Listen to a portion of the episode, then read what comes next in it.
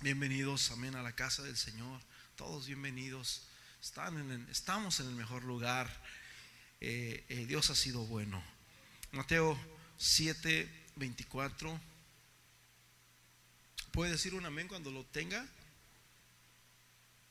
Dice, cualquiera pues que me oye estas palabras y las hace, le compararé a un hombre prudente que edificó su casa sobre la roca. Descendieron lluvias, vientos, ríos y soplaron vientos y golpearon contra aquella casa y no cayó porque estaba fundada sobre la roca. Pero cualquiera que me oye estas palabras y no las hace, le compararé a un hombre insensato que edificó su casa sobre la arena. Y descendió la lluvia y vinieron los ríos y soplaron los vientos y descendieron con ímpetu contra aquella casa y cayó y fue grande su ruina. Y cuando terminó Jesús estas palabras, la gente admiraba su doctrina porque les enseñaba como quien tiene autoridad y no como los escribas. Padre Celestial, te damos gracias, te damos honra, te damos gloria por tu palabra, porque tu palabra es la verdad, Señor. Tu palabra, Señor, es preciosa.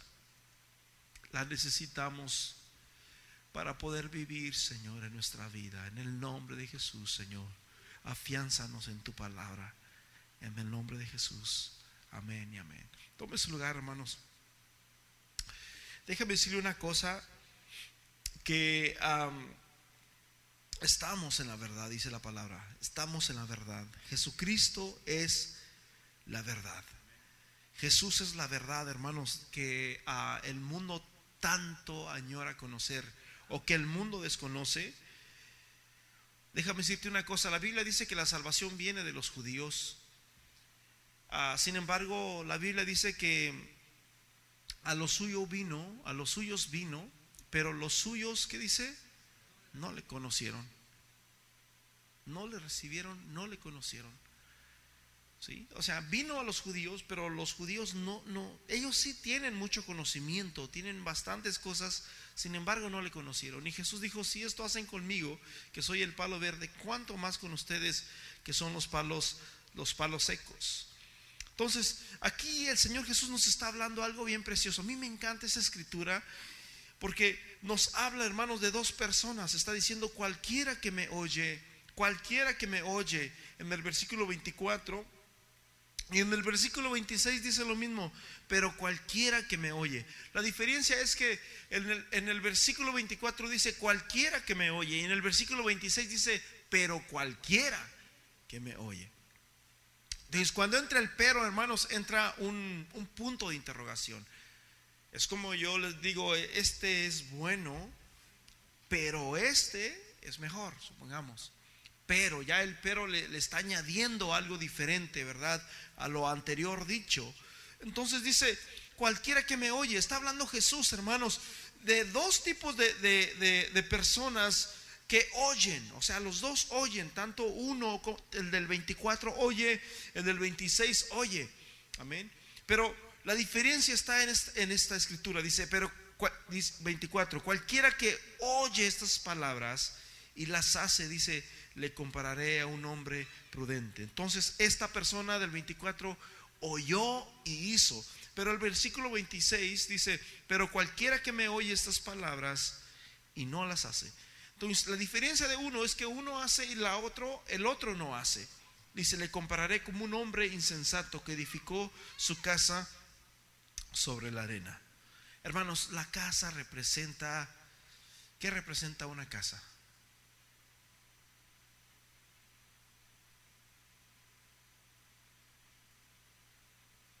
La, la casa representa muchas cosas, ¿verdad? La casa es el lugar donde uno, ah, pues está ahí. Imagínense, gracias a Dios que todos los que estamos aquí, hermanos, tenemos un lugar donde ir ahorita a descansar. Tenemos un lugar, tenemos un sofá, tenemos una camita, tenemos un, un comedor, un- una sillita, ahí donde nos sentamos, donde compartimos, donde descansamos, ¿verdad? Todo eso se encuentra dentro de, de una casa que es el hogar. Amén. Pero usted se puede imaginar todas las personas que perdieron sus casas en California por, por los incendios. Hubo muchas casas, yo no sé si usted miró, hermanos, iban gente ah, en automóviles a toda velocidad y orando a Dios. Y muchos dijeron, nosotros también pasamos como esas personas, pero nosotros no grabamos.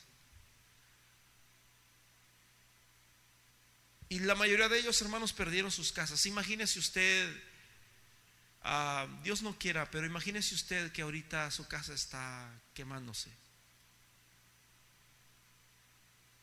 Es algo feo. ¿Sí, me, entienden?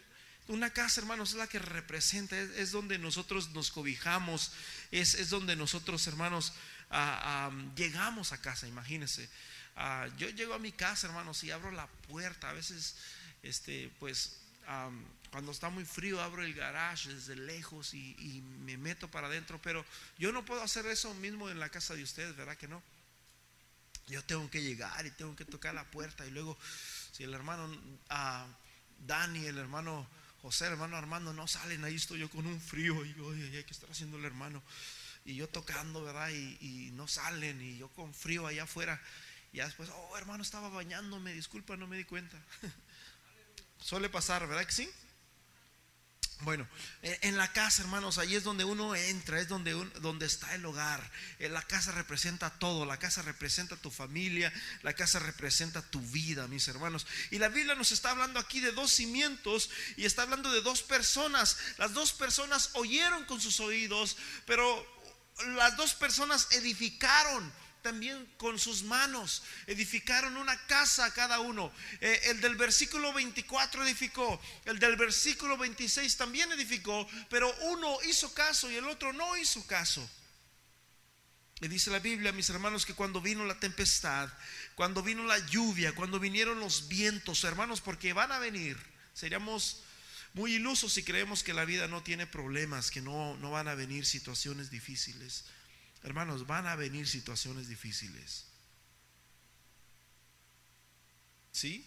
Van a venir situaciones difíciles porque hermanos es necesario que a través de muchas tribulaciones entremos en el reino de los cielos. De hecho dice la palabra de Dios en primera de Pedro en el capítulo 1 que es necesario que nuestra fe sea, uh, ¿cómo dice?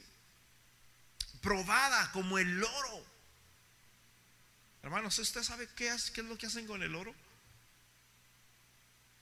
Lo meten en el fuego, hermanos, y en una... en grados muy, muy, muy calientes. Y así es como lo, lo, meten el oro, hermanos. Lo funden y luego le dan forma y, empieza, hermanos, a, brillar, hermanos, ese material tan precioso, ¿verdad? Como el, el, oro.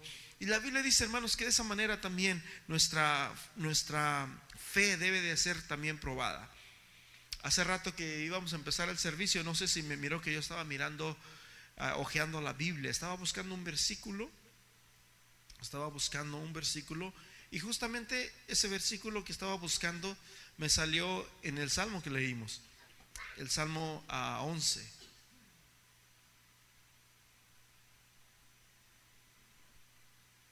Vamos a hablar, hermanos, de fundamentos. Amén.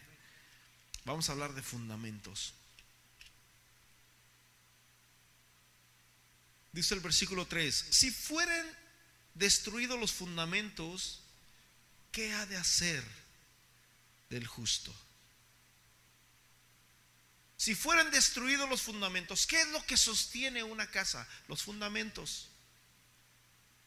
El, el, Señor Jesús nos habla, mis hermanos, de estos hombres que hicieron sus casas. Uno edificó, puso el fundamento sobre la tierra, sobre la arena.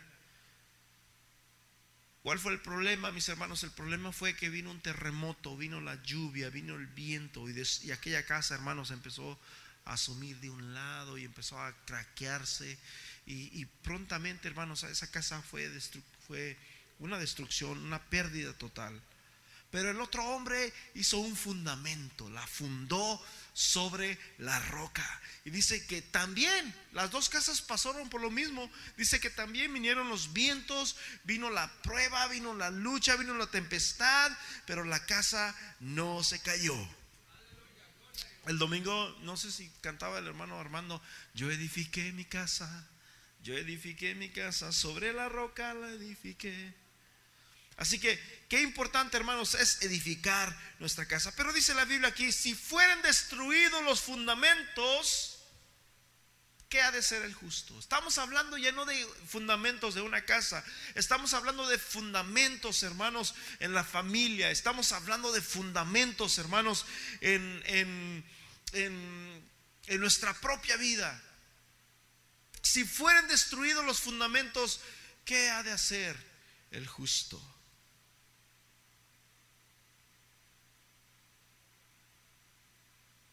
Hermanos, ahorita México está pues se podría decir feliz por el nuevo presidente que, tenemos en México. Pero yo, yo noté algo un poco raro. yo no miré el día que pasó eso, ¿verdad? No estaba en casa. El domingo en la tarde mi papá me estaba diciendo, ahí van unas cosillas. Y puse a buscar ahí en YouTube el discurso y, se me fue al zócalo. Había un conjuro de, de ah, indígenas ¿Sabías tú que esas personas adoran mucho al, a Satanás, hacen mucha hechicería y todo eso? Hace muchos meses atrás, muchos meses, este año quizás fue, no sé qué tiempo fue, fui a la vaquita o el año pasado y estaban unos ahí, hermanos, haciendo danzas y, a mí, yo tengo varios años desde que empecé a hablarles a ustedes de la iniquidad y, y eso es esa es parte de la raíz que viene, ¿verdad? Y yo, yo ya no hago, yo antes me gustaba eso porque oh, son las raíces. Pero empecé a mirar todo lo que hacían y yo estaba comiendo y ellos empezaron a hacer su show y todo eso. Y empezaban, hermanos, y ellos estaban haciendo y yo estaba reprendiendo en mi corazón. Y una de las cosas que hacían es que hacían, se inclinaban hacia el norte, hacia el sur, hacia el este, hacia el oeste, y así estaban haciendo sus rituales. Y yo estaba reprendiendo en mi corazón. Después yo les pregunté a uno de ellos, ¿por qué hacen eso? Y me dijeron, no, es que estamos llamando a los espíritus del norte, del sur, del este. Y me quedé como... Mm". Y, hermanos, lo que necesitamos, hermanos, para vivir en paz, hermanos, se, llama Jesús de Nazaret. No hay ningún hombre, hermanos, sobre la tierra que pueda cambiar las cosas. Porque dice la Biblia que cuando digan paz y seguridad vendrá destrucción repentina. Y hermanos, hay muchos cristianos que hacen marchas y que andan haciendo esto y lo otro. Pero no nos damos cuenta, hermanos, que cuando pase eso, hermanos, es cuando realmente nos vamos. Porque dice la Biblia, vendrá destrucción repentina. O sea que mientras estemos viviendo por lo que estamos viviendo, hermanos, ahora sí que Dios, lo único que la Biblia nos dice es orad por los que gobiernan, orad por los que están, a los que ponen leyes, amén, para que os gobiernen justamente. Eso es lo que nosotros podemos hacer, hermanos. Pero sabemos de antemano, mis hermanos, que estas cosas van a pasar así. Sabemos de antemano, hermanos, que las cosas se tienen que hacer así. La Biblia dice, mis hermanos, que va a haber un tiempo del fin. Que va a haber un tiempo, mis hermanos, que va a ser muy difícil para, para los creyentes, para los cristianos. Es lo que dice la palabra de Dios. En el libro de Daniel dice que la ciencia se aumentará. Yo recuerdo en los años anteriores cuando los radios, hermanos, unos radios viejitos, así que tenían una correa, una correa de, de, de cuerito, creo, era de cuero, como tipo cinturón Después las televisiones de, bulbos, ¿verdad? Mi papá ahí en mi ranchito fue el primero que tuvo una televisión. Y, todas las personas iban allí, ¿verdad? Los, la gente de allí iban allí a, ver televisión, eh, allí en la casa de, mi papá, ¿verdad? Y esas televisiones, me acuerdo que, hermanos, casi te arrodillabas para que encendieran, porque eran muy lentas para encender, eran de bulbos. Ahora, hermanos, ya todo ha cambiado, ¿verdad? Y después salieron las televisiones grandotas. Yo recuerdo cuando salieron las computadoras, ¿verdad? Y unos monitores de este tamaño, así con una curva así grandota y pues todo el mundo quería comprar esos monitores porque esos se miraban que tenías una computadora que no servía, pero ahí la ponías de lujo ahí en, en nomás era eso no lo tenía cualquiera. Después ya los vendían en las yardas y ya después, hermanos, ya tienes que agarrar los, los las plasmas, ¿verdad? Los monitores de plasmas. Yo recuerdo cuando compré la primera computadora, mis hermanos tenía 256 megabytes. Esa computadora, me recuerdo la primera vez que le pusimos internet, andaba con un amigo y yo no sabía que era internet y él me dice, no, que, sí, que, que, él era, él estudiaba en la universidad de Kennesaw y no, sí, dice, este, ah, está bonito que ahí puedes ver Coca-Cola, eh, la compañía y compañías así, eran, casi nadie tenía, eh, no, no había mucho. Y sí, ya me metió ahí y me metió a las páginas como de Coca-Cola. Yo miraba y yo decía, pues eso qué. Nomás miraba una foto ahí de una Coca-Cola y cosas así, pero no le entendía mucho.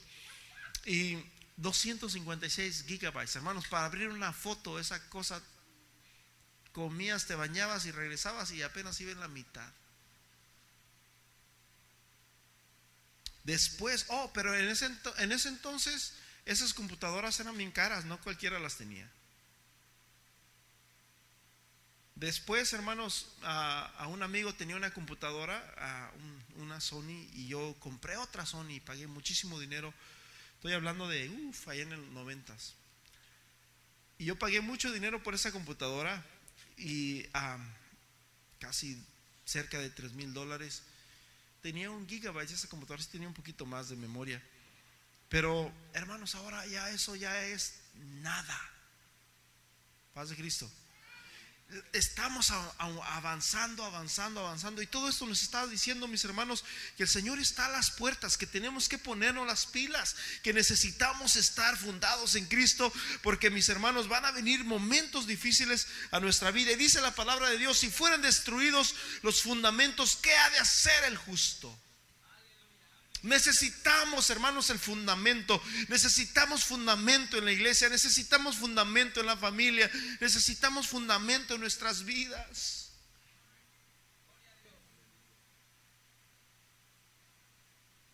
Muchos, ¿saben ustedes de que muchas, ah, muchos pastores trinitarios no nos quieren a nosotros porque solo Jesús, ustedes solo Jesús, solo Jesús, solo Jesús? ¿Sí sabían ustedes eso? ¿Sabían que nos tienen como algunos? Hasta se atreven a decir que somos una secta solamente porque creemos en Jesús. Pero hermanos, la Biblia dice, hermanos, que Jesús es el único Dios verdadero. Jesús es la vida eterna. Jesús es la puerta para que nosotros podamos entrar al cielo. Jesús es el fundamento de la iglesia.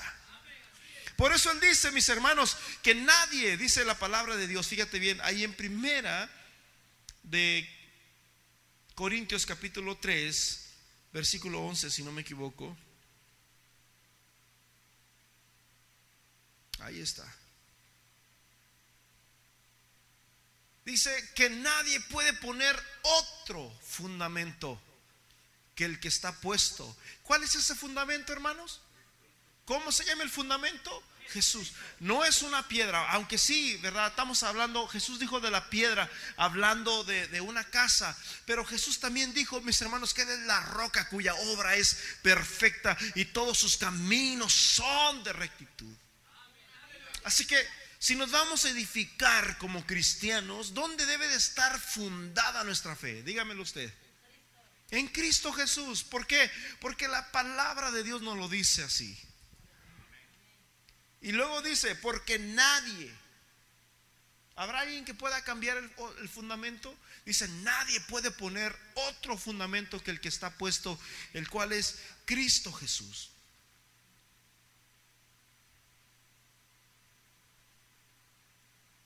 Y tristemente, mis hermanos, yo he escuchado muchísimos, miles de predicadores y siempre hablan de Jesús como otro Dios, en la persona de Jesús la persona de Cristo, la persona del Señor. Cuando la Biblia nos habla, mis hermanos, que Él es el único fundamento, que Él es la única roca, Él es la roca sólida, Él es la roca eterna, mis hermanos, en el cual estamos seguros.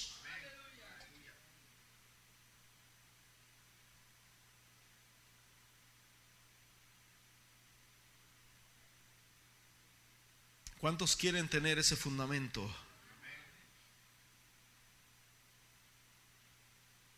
Es el único fundamento, hermanos, verdadero que dice. Ahora fíjate bien, en, Efesios, ¿quién sabe uno de los textos fundamentales de, de las iglesias del nombre, de las iglesias apostólicas? ¿Quién sabe? ¿Por qué nos llamamos apostólicos, hermanos? Porque creemos, hermanos, en lo que es la doctrina unicitaria. Y déjame decirte una cosa, nosotros los unicitarios no somos los, ¿qué se puede decir?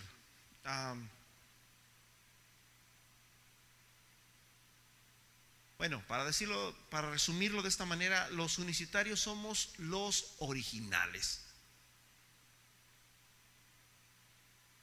¿Sí me entendieron? Todas las demás ramas, hermanos, salieron después. ¿Dónde salieron estas demás ramas? ¡Ey, ey, juditas! ¡Ey! Todas las demás ramas, hermanos, salieron de el concilio de Nicea. Y esto es algo, mis hermanos, que usted lo puede buscar en, en, Google. grábelo, apúntelo, búsquelo, concilio de Nicea. Ahí fue, hermanos, donde por primera vez, hermanos, por primera vez, Constantino declaró que todos eran cristianos y por primera vez se discutió, mis hermanos, no por la iglesia, sino por la iglesia católica, acerca, mis hermanos, de que Dios eran tres personas. ¿Cuándo? 320 años después de Cristo. Eso quiere decir, hermanos, que antes de eso todos los cristianos eran unicitarios. ¿Estamos?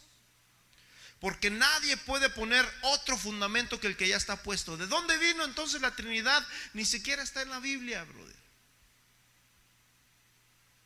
¿De dónde entonces vino, hermanos, la Trinidad? Ah, pues vino, mis hermanos, del concilio de Nicea. Y hubo muchísimos concilios, hermanos. La mayoría de ellos, hermanos, fueron, hermanos, ah, por, la iglesia católica, por, por el papado, fueron hechos estos concilios, hermanos, para destruir los fundamentos de los cristianos. ¿Sabías tú de que en el 500 después de Cristo fue donde me parece que fue el primer papa y empezaron a cambiar muchas reglas de la Biblia. Posteriormente, mis hermanos, viene Lutero y empieza a decir, ¿saben una cosa? Eso que están haciendo está mal. ¿Dónde está en la Biblia eso? Y le empezaron a decir, eres un hereje, te atreves a contradecir al Papa, te atreves a contradecir a la única, porque hermanos, para ellos el Papa es Dios y contradecir al Papa es contradecir a Dios. Y Lutero les decía, muéstrame en la Biblia, muéstrame en la Biblia que lo que estoy diciendo está mal. Muéstrame en la Biblia donde dice que si tú te comes esta hostia, te estás comiendo el cuerpo de Cristo. ¿Dónde dice la Biblia? Y empezaban, hermanos, muchísimas cosas. Muéstrame en la Biblia a, los sacramentos. Muéstrame la Biblia. Y aquellos no podían, hermanos, no podían. ¿Sabes qué fue lo que hicieron a la última con, con Lutero?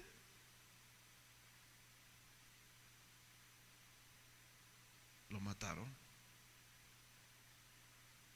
Después vino Hus, 100 años después Juan Hus. No, perdón, primero fue Hus, primero fue Hus.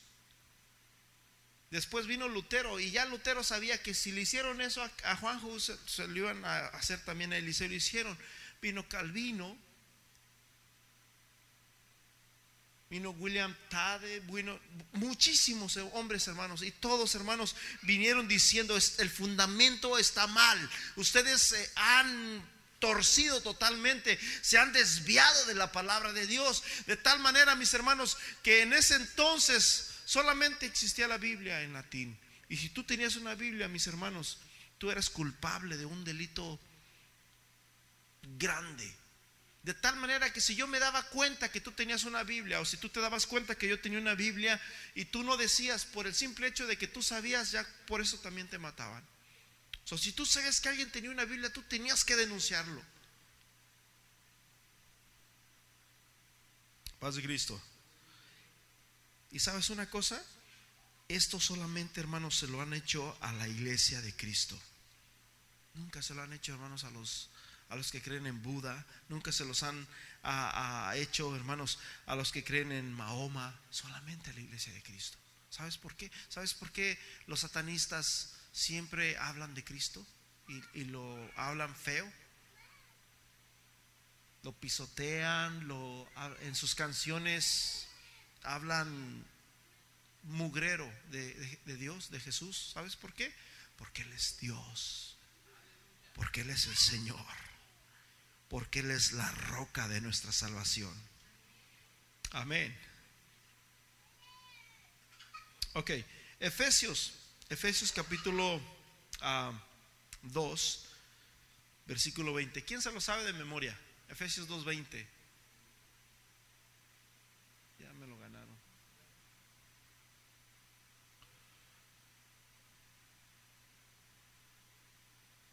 ¿Qué dice?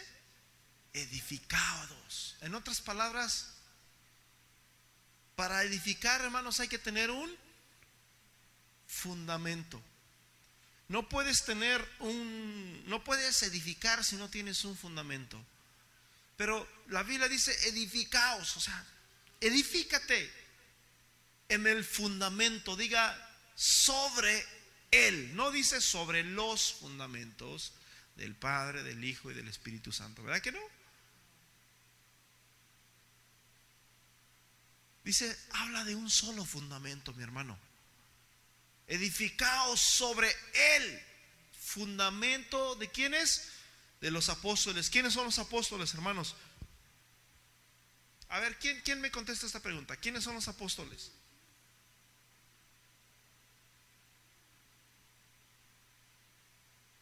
A ver, hermano Armando, ¿quiénes son los apóstoles? Pero hay algo que quiero, que espero que ustedes hagan, aún algo. ¿Quiénes son los apóstoles?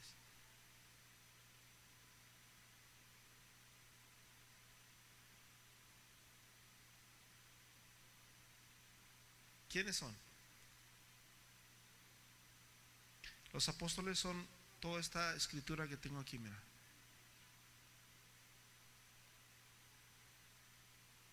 Todo esto lo escribieron quiénes? los apóstoles.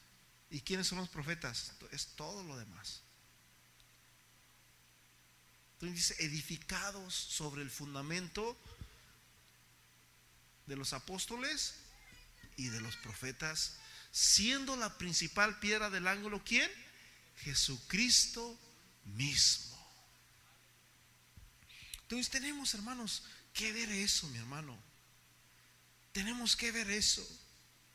Tenemos que ver, hermanos, que, Jesús, hermanos, hace años atrás estaba mucho de moda, muy curito, muchos lo cantan todavía. No importa la iglesia que vayas, si detrás del Calvario tú estás, si tu corazón es redimido, dame la mano y mi hermano serás. No importa la iglesia que, no importa la iglesia que vayas, si detrás del Calvario, si detrás de la cruz tú estás, si tú eres, estás detrás de la cruz eres cristiano. Si tu corazón es redimido, dame la mano y mi hermano serás. Pero hermanos, sí importa la iglesia que vamos. Sí importa. ¿Por qué? Porque necesitamos estar fundados en quién? En Cristo Jesús, Señor nuestro.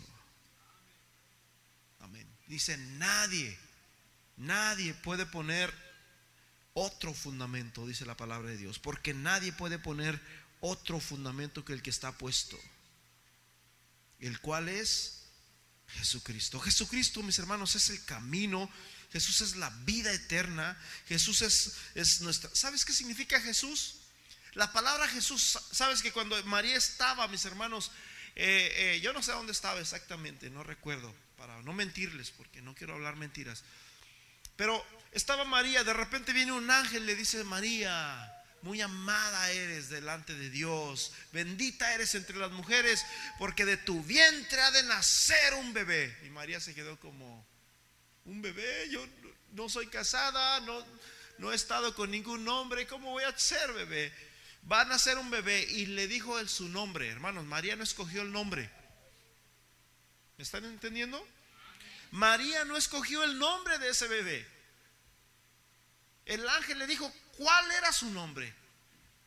El niño se va a llamar Yeshua. En español es Jesús. En ah, hebreo es Yeshua. ¿Y sabes qué significa Yeshua? Salvador. Yeshua, hermano, significa Dios es mi salvación. Él era el salvador del mundo. Por eso dice la Biblia que la salvación viene de los judíos, porque Yeshua, que era el salvador, era judío. Necesitamos, hermanos, estar fundados, hermanos, en, ese Yeshua. necesitamos estar fundados en Cristo Jesús. Él es el fundamento de la iglesia. Lucas capítulo 23, versículo 24, 47. 24, 46, dice Lucas 24, 46. Y les dijo, está escrito y así fue necesario que el Cristo padeciese y resucitase de los muertos al tercer día y que se predicase en quién? En el nombre del Padre, del Hijo y del Espíritu Santo. En su nombre. La única escritura, hermanos, que habla del nombre del Padre, del Hijo y del Espíritu Santo es Mateo, ¿qué? 28, ¿qué? 19. Pero ¿sabías tú que esa escritura en el original no está?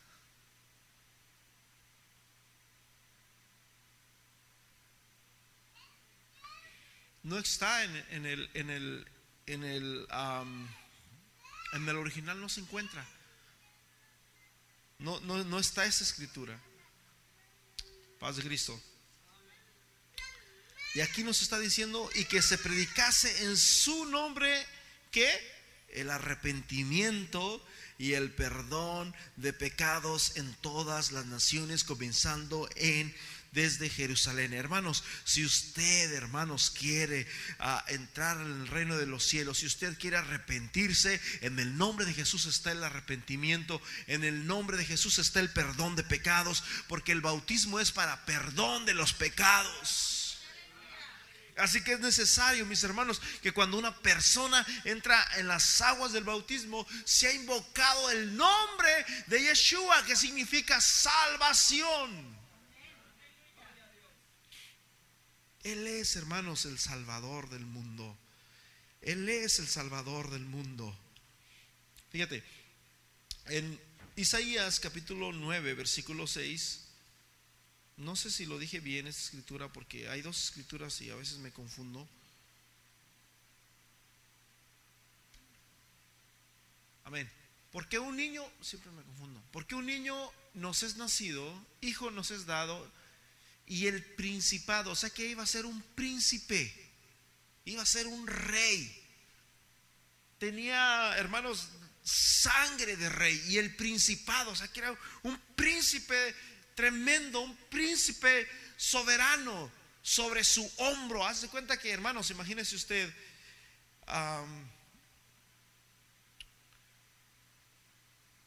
En Reino Unido, que son prácticamente, ah, bueno, hay muchos lugares donde hay reyes, ¿verdad? En España, en Francia también, si no me equivoco, ¿sí tienen rey en Francia también?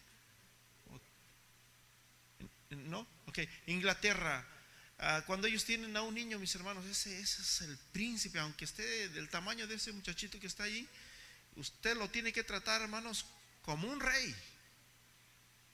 Así era Jesús también. Él traía sangre de príncipe, sangre de rey. Y el principado sobre su hombro y se llamará su nombre como admirable. Sabes una cosa, mis hermanos, hasta la fecha, vuelvo a repetir, ¿a cuál de los seguidores de Buda han perseguido? ¿A cuál de los seguidores de Mahoma han perseguido? Sin embargo, la, iglesia cristiana siempre ha sido perseguida. Dos mil años, hermanos, de oscurantismo, que fueron perseguidos, fueron maltratados, fueron muertos de las peores maneras que usted se puede imaginar. ¿Sabes por qué? Por ese nombre que es admirable. Fue admirable. Hasta la fecha es admirable y la gente, muchos lo odian. Es al único, mis hermanos, es el único que los satanistas, eh, ¿sabes que los satanistas ponen la cruz para abajo, la cruz invertida y hacen, ¿por qué hacen eso? ¿Sabes por qué? Porque se burlan de Él. ¿Sabes por qué? Porque Él es el único Dios verdadero. A Satanás no le preocupa Buda, a Satanás no le preocupa Mahoma, a Satanás le preocupa Jesús. Porque para esto pareció el Hijo del Hombre, para deshacer las obras del enemigo. Entonces, admirable, hermanos. Jesús sigue siendo admirable hasta la fecha. Hasta la fecha, hermanos, sigue siendo admirable. La gente sabe muchas cosas acerca de Jesús. La mayoría de la gente en el mundo sabe de Jesús, hermanos. Pero Jesús dijo, mis hermanos, que uno oye y otro edifica y el otro oye, pero no hace. Y llamará su nombre admirable. Sigue siendo admirable. Consejero. Si usted busca un consejo, si usted busca, dice la Biblia, ¿está alguno entre vosotros triste haga oración. ¿Está alguno, alguno entre vosotros no tiene sabiduría? Pídala a Dios, el cual dará abundantemente y sin, sin reproche, dice Santiago capítulo 1. Dios, hermanos, es nuestro consejero. ¿Quién? Jesús es el consejero. Usted necesita consuelo, usted necesita un consejo, usted necesita qué hacer. Usted necesita pedirle a alguien, mis hermanos, para ir a un lugar. No tienes que pedirle, hermanos, a, a la Virgen o al Santo. Tienes que pedirle a Jesús de Nazaret. Él, su nombre, hermanos, su nombre es admirable, sigue siendo admirable hasta, hasta ahorita, hermanos. Sigue siendo admirable. La gente está sorprendida por el nombre de Jesús, pero muchos lo tienen como un hombre, muchos lo tienen como un profeta, pero hermanos, para nosotros Jesús es Dios. Es consejero. Usted necesita un consejo, usted necesita ah, ah, sabiduría, usted necesita qué hacer con algo en su vida, con su familia, eh, eh, con usted un negocio, lo que usted quiera, ahí tiene a su consejero. Él es el consejero. Él es Dios fuerte. Amén. Él es Dios. Ese niño iba a ser quién? Dios fuerte. Y Él es el Padre de algunos años. El Padre de hace dos mil años. El Padre que eterno. Dice la Biblia, hermanos, en primera de Timoteo. Bueno, no recuerdo si es primero o segunda. Pero dice que. Ah, ¿Qué iba a decir? Padre eterno. Se me fue la escritura. No sé si iba a decir porque hay un solo mediador entre Dios y los hombres, se me fue la escritura, tenía una escritura muy, muy, aquí iba a entrar ahí. Entonces, en Jesús, hermanos, tenemos todo. Y en Jesús tenemos, hermanos, la paz. Usted se siente triste, usted se siente se siente desconsolado, usted se siente que no tiene respuesta, usted siente que, que hay desesperación, que hay amargura, que, que no importa lo que tú sientas, Jesús dice, venid a mí los que estén cargados y cansados, y yo os haré descansar. En Jesús encontramos la paz que el mundo tanto necesita. Por eso, hermanos, les decía hace rato, en México estamos estrenando presidente, pero dice la Biblia también en el Salmo 125 que si Jehová no edificare la casa en vano, trabajan. lo que México necesita es a Dios, hermano. Lo que México necesita es a Dios, hermanos, la paz. Y, si realmente, hermanos, queremos un México mejor y un mundo mejor, hermanos, el mundo necesita volverse a Dios y buscar a Dios y poner a Dios, hermanos, por delante. Usted necesita paz, usted necesita tranquilidad, usted necesita esperanza, usted necesita consuelo. Él es el príncipe de la paz. Jesús dijo, mi paz os dejo, mi paz os doy, y yo no la doy como el mundo la da. No se turbe vuestro corazón y tenga miedo. Él es la paz. Él vino a hacer la paz, hermanos, con Dios y con los hombres. De tal manera que ahora podemos entrar, hermanos, a podemos entrar libremente, hermanos, hasta el lugar santísimo.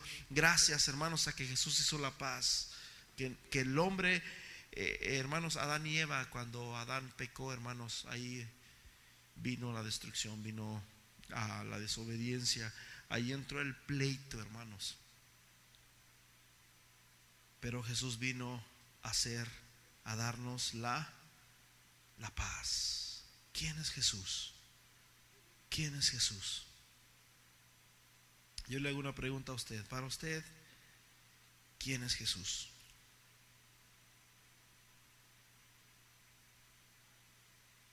En Hechos capítulo 4, versículo 11, ya para concluir. Hechos capítulo 4, versículo 11, fíjate lo que dice la palabra. Versículo 11, este Jesús, no dice este Pedro, no dice este, este Jesús es la piedra, es la roca, edificado sobre el fundamento, edificado sobre la roca. Este Jesús es la roca reprobada por los edificadores. ¿Quiénes eran los edificadores? El pueblo de Israel, la cual ha venido a ser la cabeza del ángulo. Y en ningún otro, dice, y en ningún otro, o sea que, brother, ah, ¿cómo te lo explico? Dicen que para... Mucha gente dice que todas las religiones son buenas.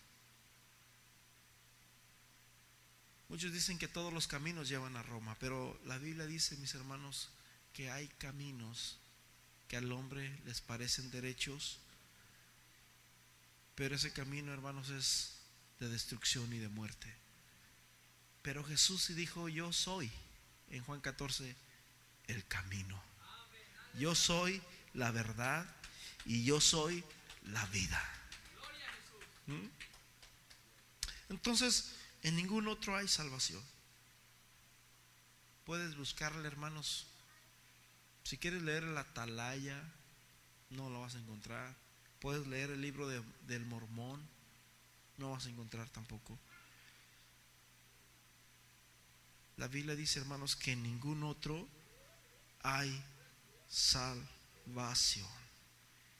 ¿Usted quiere salvación? Solamente la vas a encontrar en Jesús. Él es, hermanos, el camino. Él es la verdad y Él es la vida. Y luego dice, porque no hay otro nombre, no dice otro hombre o otro humano. Nombre, hermanos. Cuando una persona muere o cuando una persona ya no está aquí, cuando está aquí, pues aquí está la persona, ¿verdad? Y la persona firma y la firma tiene poder. Pero eh, es por el nombre, amén, que tiene poder.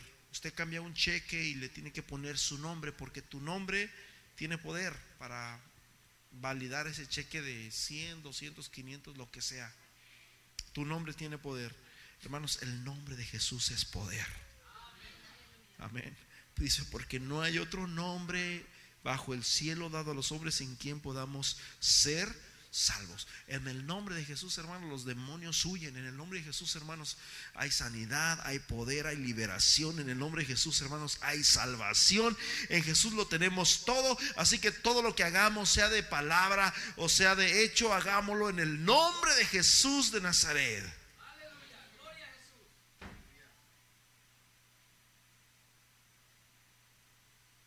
En el versículo 17 dice, sin embargo, para que no se divulgue más entre el pueblo, amenacémosles, están diciendo el pueblo, eh, los sacerdotes y los fariseos, para que no hablen de aquí en adelante a hombre alguno.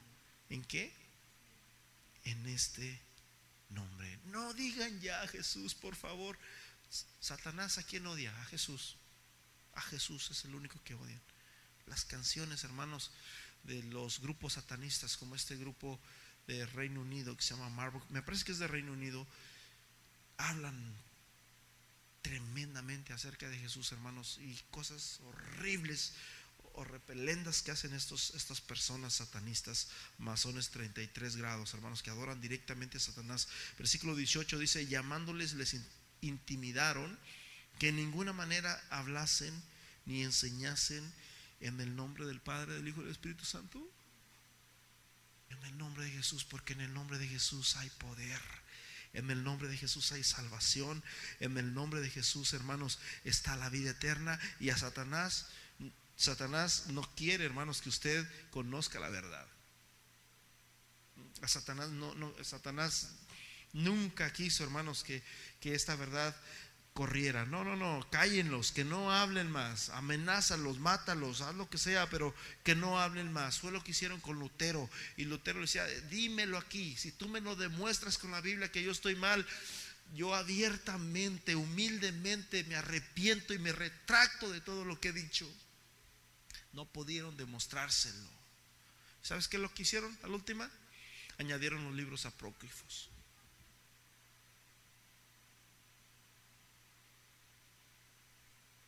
Y empezaron, hermanos, de esa manera a tratar, hermanos, de, comprobar su fe. No pudieron. Y todos, cada uno de ellos, hermanos, murieron, hermanos, por amor de esta palabra, por amor de este evangelio.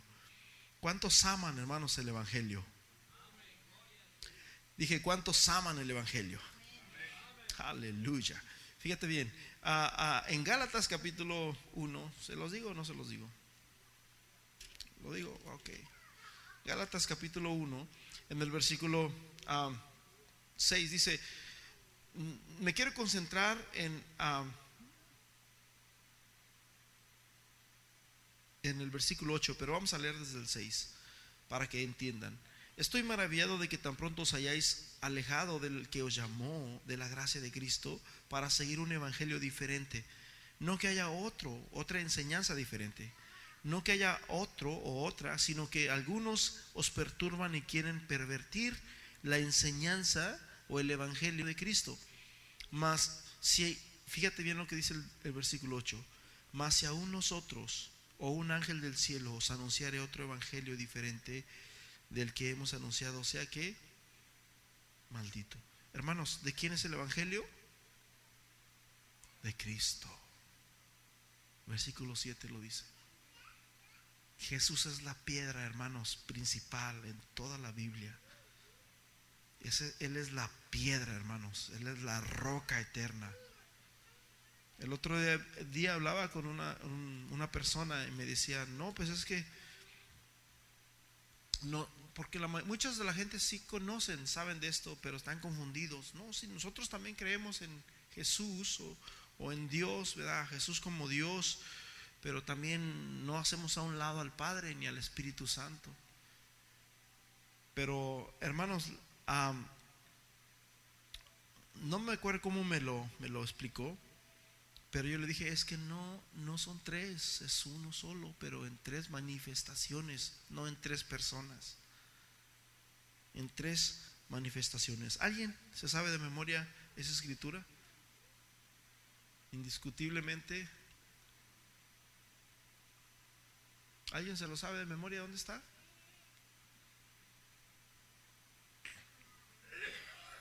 ¿Mm?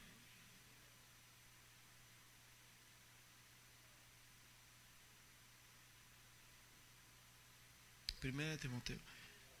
Hermanos, es importante, hermanos, que, aprendamos la palabra. ¿Saben de que cuando yo era adolescente, yo me sabía muchos de estos textos también como de, me lo sabía, me lo sabía, pero la cita no sabía dónde estaba. El texto me lo sabía, pero la cita no.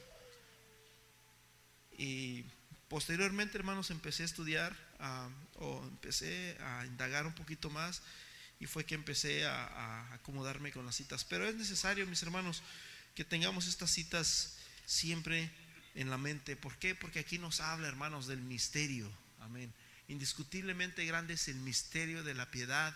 Y luego dice, Dios fue manifestado. O sea que, hermanos, Dios se manifestó como Padre en la creación. Dios se porque Dios es espíritu. A Dios nunca nadie lo había conocido. Amén. Sin embargo, ese Dios, ese, ese, ese ser infinito, ese, ese ser hermoso, se manifestó como el Padre cuando dijo, sea la luz. Dios lo primero que hizo fue separar la luz de las tinieblas y es lo mismo que Dios ha hecho con usted y conmigo. Dios quiere que nos separemos. Por eso dice la palabra de Dios en, en Corintios, porque ¿qué comunión tiene la luz con las tinieblas? Entonces, Dios, lo primero que se aparece, Dios se aparece como el Padre, hermanos. Dios se manifestó, ¿sí? Se manifestó, pero dice eh, en carne. Haz cuenta que se va a Mateo 1:21. Y llamará su nombre Jesús porque Él salvará al pueblo de sus pecados. Entonces, Dios se, se manifestó en carne. ¿Cuándo? Hace dos mil años cuando estaba María allí y vino el Espíritu Santo y posó sobre ella.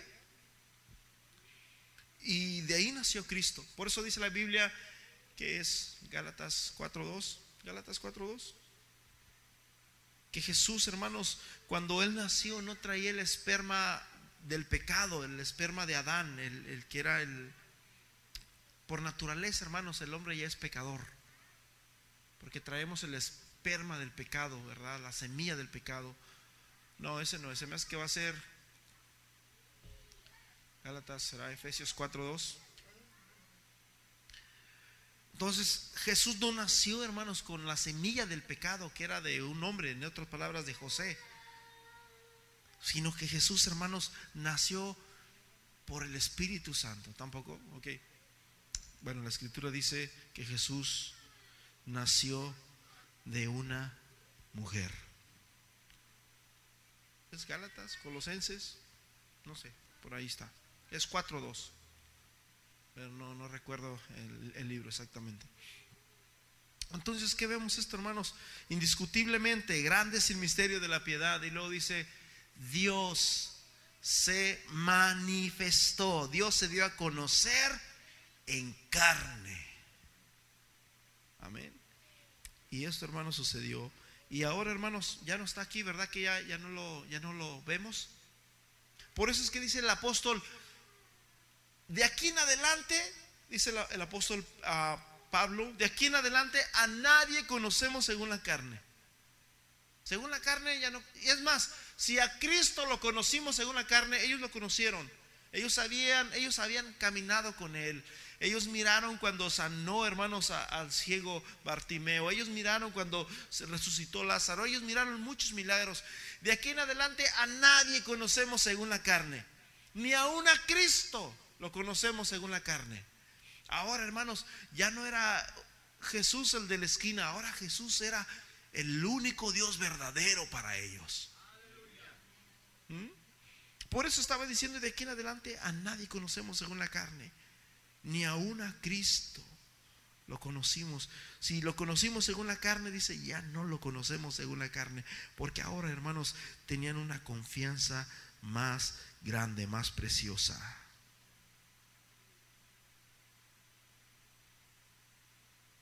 Versículo en primera de Juan capítulo 3, versículo 22, y cualquier cosa que pidiéramos la recibiremos de él, porque guardamos sus mandamientos y hacemos las cosas que son agradables delante de él. Primera de Juan 3, 23, y este es su mandamiento. ¿Cuál es el mandamiento, hermanos? Este es su mandamiento. ¿Cuál es?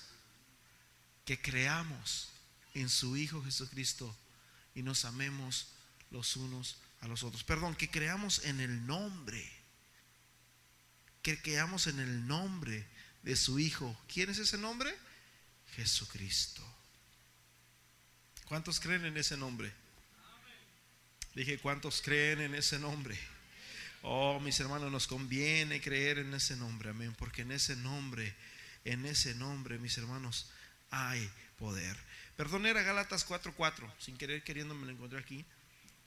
Dice, pero cuando vino el cumplimiento del tiempo, Dios envió a su Hijo nacido de mujer y nacido bajo la ley. O sea, no vino, Jesús no nació de una mujer y de un hombre, o no nació como un niño, ¿verdad? Dice, nacido de mujer, porque no traía el esperma, la semilla del pecado de Adán. Para concluir, hermanos, segunda de Corintios 13, versículo... Ah,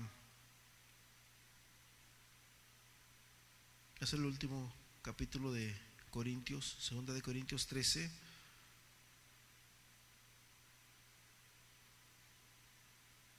Versículo 5. Dice, examinaos a vosotros mismos si estáis que en la fe y probaos a vosotros mismos o no conocéis a vosotros o no os conocéis a vosotros mismos y luego dice que Jesucristo está en vosotros a menos que estéis reprobados. Mas espero que conoceréis, que conoceréis que nosotros no estamos reprobados. Y oramos a Dios que ninguna cosa mal hagáis para que, perdón, no para que nosotros parezcamos aprobados, sino para que vosotros hagáis lo bueno, aunque nosotros seamos como reprobados, porque nada podemos contra la verdad, sino por la verdad. ¿Quién es la verdad, hermanos? Jesús es la verdad. No hay otra verdad. Por lo cual nos gozamos de que seamos nosotros débiles y vosotros estéis fuertes y aún oramos por vuestra perfección. Jesús, hermanos, es la verdad. Él, es, hermanos, el camino, Él es la verdad y Él es la vida. Colosenses 2, versículo 2.8 dice, mirad que nadie os engañe por medio de filosofías y huecas sutilezas según las tradiciones de los hombres, conforme a los rudimientos del mundo y no según Cristo, porque en él habita corporalmente toda la plenitud de la deidad. Deidad, hermano, significa Dios mismo. Por decirlo así, Dios es una deidad. Eh, los, los, ¿cómo se llaman? Los, los emperadores de, de aquellos años, ellos se creían como una deidad. Los faraones se creían como una deidad. Eso significa que ellos se creían Pero dice que en él habita corporalmente toda la plenitud de la deidad y vosotros estáis completos en él. ¿En quién? En Cristo, que él es la cabeza de todo principado y toda potestad. Por eso es que dice Isaías 9:6, se llamará su nombre. No, no, no, no. Como dice algo del principado, se me fue la cita. Y traerá el principado sobre su cabeza. Él es, el príncipe de príncipes. Por eso dice Apocalipsis que Él es el rey de reyes y Él es el Señor de señores. ¿Hablando de quién? De Jesús. Ahí dice, porque un niño nos es nacido, hijo nos es dado. Dice, y el principado sobre su hombro. Él, hermanos, gobierna sobre todas las cosas. Filipenses 2, 10 y 11 dice que para que en el nombre de Jesús se doble toda rodilla de los que están en el cielo, de los que están en la tierra y los que están debajo de la tierra, porque Jesús es el único, hermanos, rey soberano de todas las cosas. Amén. ¿Cuántos creen eso? Él es el Dios verdadero, hermanos. puedo seguir, tengo muchísimo, pero Primera de Juan 5:20 dice, y estamos en el verdadero, en su Hijo Jesucristo, este es el verdadero Dios y la vida eterna. Siéntete privilegiado, hermanos, que tú conoces, pero sabemos que Dios ha venido y nos ha dado conocimiento, entendimiento para conocer al que es verdadero. Y estamos en el verdadero. ¿Cuántos están en el verdadero? Vamos a ponernos en pies. Señor Jesús, gracias Padre, porque nos has abierto los ojos, Señor. Y lo que muchos ignoran, Padre, tú nos los has revelado a nosotros. Y nosotros, Señor, este grupito que está aquí, somos los originales. Somos los originales porque sabemos la verdad, Señor. No hay duda alguna. Por eso dice la palabra de Dios en 1 Timoteo 3:16, sin contradicción alguna, sin duda alguna. Dios se manifestó en carne. Gracias, Señor Jesús. Gracias, Padre eterno, porque tú, Señor, nos has dado, Señor, conocimiento para conocer al que es verdadero. Gracias, Señor Jesús, porque tu presencia, Señor, está con nosotros, porque tu presencia está en este lugar, Señor. Gracias, Señor, por tu palabra, Padre. Tu palabra, Señor es el buen alimento para nuestra vida, para nuestro ser. Sabemos, Señor Jesús, que tú eres el único Dios y la vida eterna. Sabemos que ante ti, Señor, es a quien se van, Señor Jesús, a enfrentar el mundo entero y a quien el mundo entero le va a dar cuentas. Que tú eres el juez de vivos y muertos, pero también eres nuestro Salvador.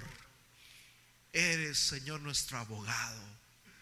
Eres nuestro sanador, Señor. Gracias, Padre. Gracias por tu Espíritu Santo que nos guía a toda verdad y a toda justicia. En el nombre de Jesús. Amén y amén. Lucas 10, 21. En aquella misma hora Jesús se gozó en el Espíritu y dijo, yo te alabo, Padre, Señor del cielo y de la tierra porque escondiste todas estas cosas de los entendidos, de los sabios, y las has revelado a los niños. Sí, Padre, porque así te agradó. Todas las cosas, todas, todas, no algunas, todas las cosas me fueron entregadas por mi Padre. Y nadie conoce quién es el Hijo, sino el Padre. Nadie sabe. Ellos no sabían que ese Hijo que estaba allí era el mismo Dios verdadero. Ellos no sabían que ese hombre que estaba allí es el que había creado los cielos y la tierra. De tal manera que decían, ¿quién es este que aún el mar y los vientos le obedecen?